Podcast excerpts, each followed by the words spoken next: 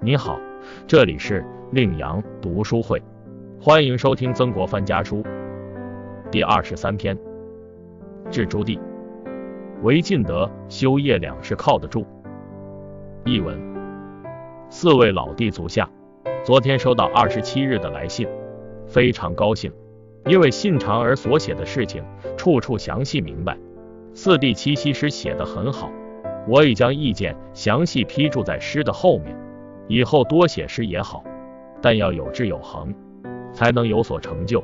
我对于写诗也下了不少功夫，只恨现在没有像韩昌黎和苏轼、黄庭坚那样的人听我写诗吟诗。何况人事应酬太多，所以不经常写诗，用心思索，则无时无刻不敢忘记。我们这些人只有尽德、修业两件事靠得住。尽德就是指孝悌仁义的品德。修业是指写诗作文写字的本领，这两件事都由我做主。得进一尺，便是我自己的一尺；得进一寸，便是我自己的一寸。今天进一分德，就像积了一升谷；明天修一分业，又算存了一分钱。德业共进，那么家业一天比一天兴旺。至于富贵功名，都由天定，一点也不能自主。过去有一位官员，有个门生是本省学政，专门管科举考试。这位官员就把自己的两个孙儿托付给他，拜门生为师。后来他的两个孙子在考试之前患了大病，到了科考又因为父母去世而不能缺校，没有进学。几年后，两人才都入了学，其中大孙子还连中两榜，可见入学迟早，入学时间都是生前注定的。能不能尽力而为在于自己，能否考中就得听天由命，千万不可妄想。六弟的天分比诸位弟弟更高些，今年没有考中，也不要怨天尤人，正好现在可以将自己衡量一番，加强卧薪尝胆的功夫，千万不可因气愤而废弃学习。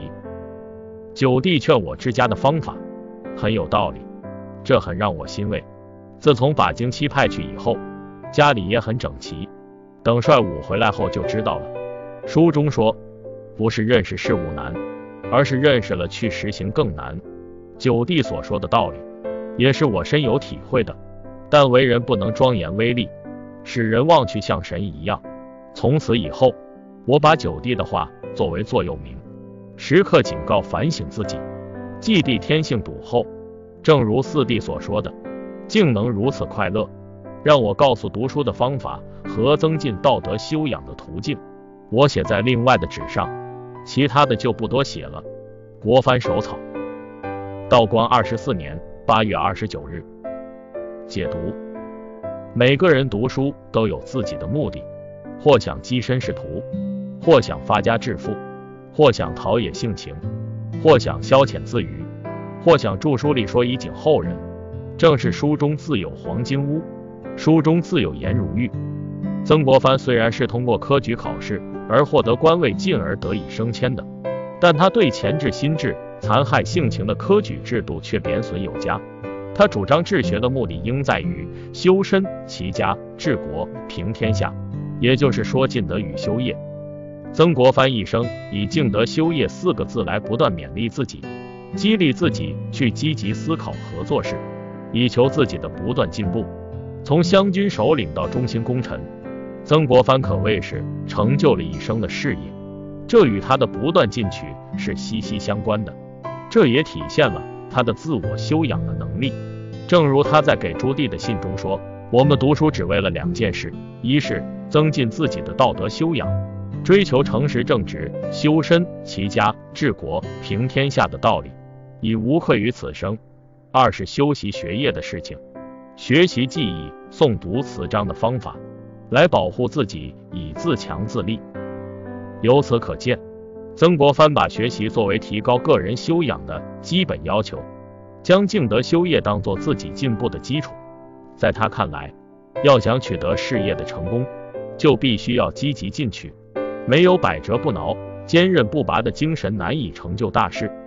一方面，曾国藩继承了先秦孔子。孟子、墨子的观点，认为读书是为了提高品德情操，增长知识才干。使自己成为贤人君子以至圣人。另一方面，秉承宋朝朱熹之学说，主张读书要明天理。从孔子到朱熹，都反对为个人消遣和利禄名誉读书，但他又不拘泥于朱熹的性命道德空谈，而继承宋朝陈亮经世致用之说，认为读书大则可以报国为民，小则可修业谋生，以自卫其身。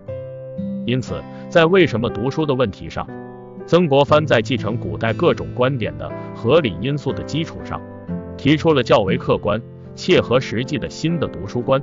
他明白表示自己读书不计较荣辱得失，而愿为读书明理之君子，为身谋生是人最起码的生理需要。